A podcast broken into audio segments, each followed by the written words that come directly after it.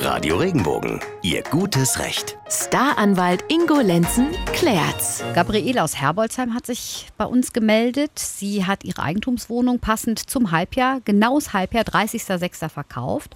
Und jetzt sagt der Verwalter, sie hätte kein Recht auf eine extra halbjährliche Abrechnung. Aber sie schreibt, die Grundsteuer habe sie ja zum Beispiel schon für das ganze Jahr gezahlt. Gibt es irgendetwas, was wir ihr mit auf den Weg geben können? Ja, die soll einfach mal in den Vertrag gucken, und zwar in den Kaufvertrag. In diesem Kaufvertrag gibt es normalerweise eine Regelung zwischen Käufer und Verkäufer, wer welche Kosten übernimmt.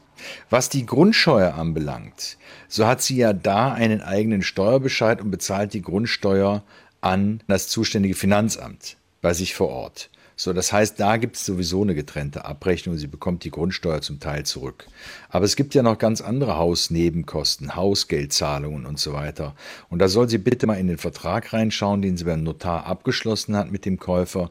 Und da sollte eigentlich alles drin geregelt sein. Vielleicht ist es auch möglich, dass sie, wenn sie es extra bezahlt, eine Abrechnung bekommt vom Hausverwalter oder? Wenn der sich die Mühe macht? Ja, auch, aber ich glaube, dass eine extra Abrechnung vom Hausverwalter gar nicht notwendig ist. Denn die Regelungen normalerweise treffen Verkäufer und Käufer immer eine Einigung darüber, wer welche Kosten bis wann bezahlt. Und das steht in dem notariellen Vertrag. Und da könnte sie bitte mal reingucken.